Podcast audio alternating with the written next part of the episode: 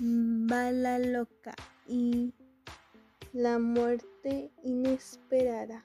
Hola, soy Mariana y les vengo a relatar este microcuento de Bala loca.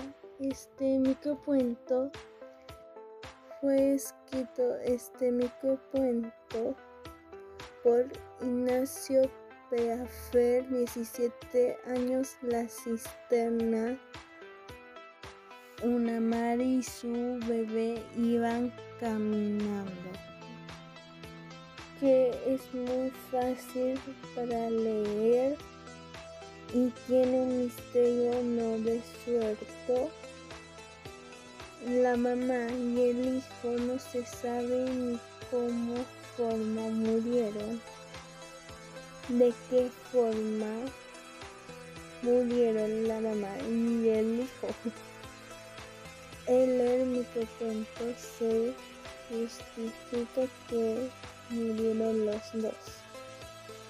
Este microcuento se los recomiendo a las personas adolescentes y adultos y mayores de edad, por las cuales yo recomiendo este, este microcuento porque tiene suspenso y, y misterio y es muy fácil para leerlo, para leerlo y aprenderlo.